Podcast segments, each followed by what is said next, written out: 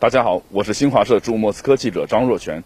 根据俄罗斯防疫指挥部的消息，在过去二十四个小时内，俄罗斯新增新冠肺炎确诊病例一万零二十八例，累计确诊已经超过了二十四万例。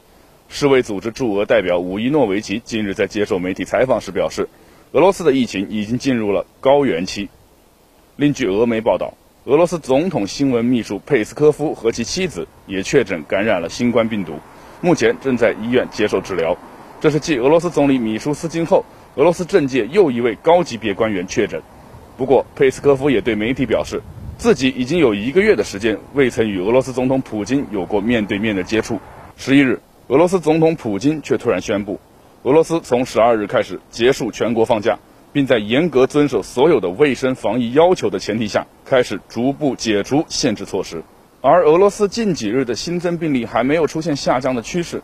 那么，此时开始解禁是出于何种考虑呢？对此，俄政府决策层和分析人士认为，逐步解除限制措施有助于改善俄罗斯的整体形势。目前，俄罗斯的当务之急是在保障民众的健康的同时拯救就业。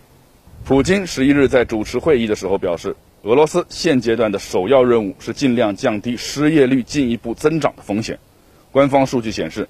目前，俄罗斯总共有一百四十万失业人口，比四月初的时候增长了一倍。俄经济发展部长列什特尼科夫说，由于疫情防控措施对于经济活动的影响，俄罗斯每天损失约一千亿卢布。因此，俄罗斯政府认为，目前必须优先实施可促进经济发展的措施，以保障企业运营的稳定。在新的政策下，莫斯科市准许建筑行业和其他的部分行业十二日开始复工。但只有那些出于技术原因必须在车间、办公室和建筑工地工作的员工才能够返回工作场所。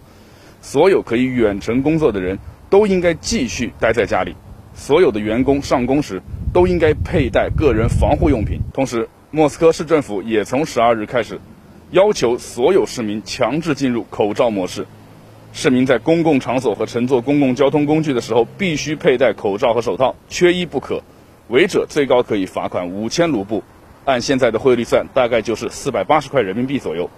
而为了防止市民忘记佩戴，地铁里的自动售货机里也开始出售口罩。根据我的观察，现在莫斯科街道上的行人已经明显增多。现在就开始复工，到底会不会让俄罗斯的疫情出现反复，我们还不得而知。但可以肯定的是，俄罗斯现在也许并没有什么选择。正如一些专家所说。如果政府继续延长全国性的休假，那么各地的失业率将急剧上升，整个国家就将面临更加严峻的就业问题。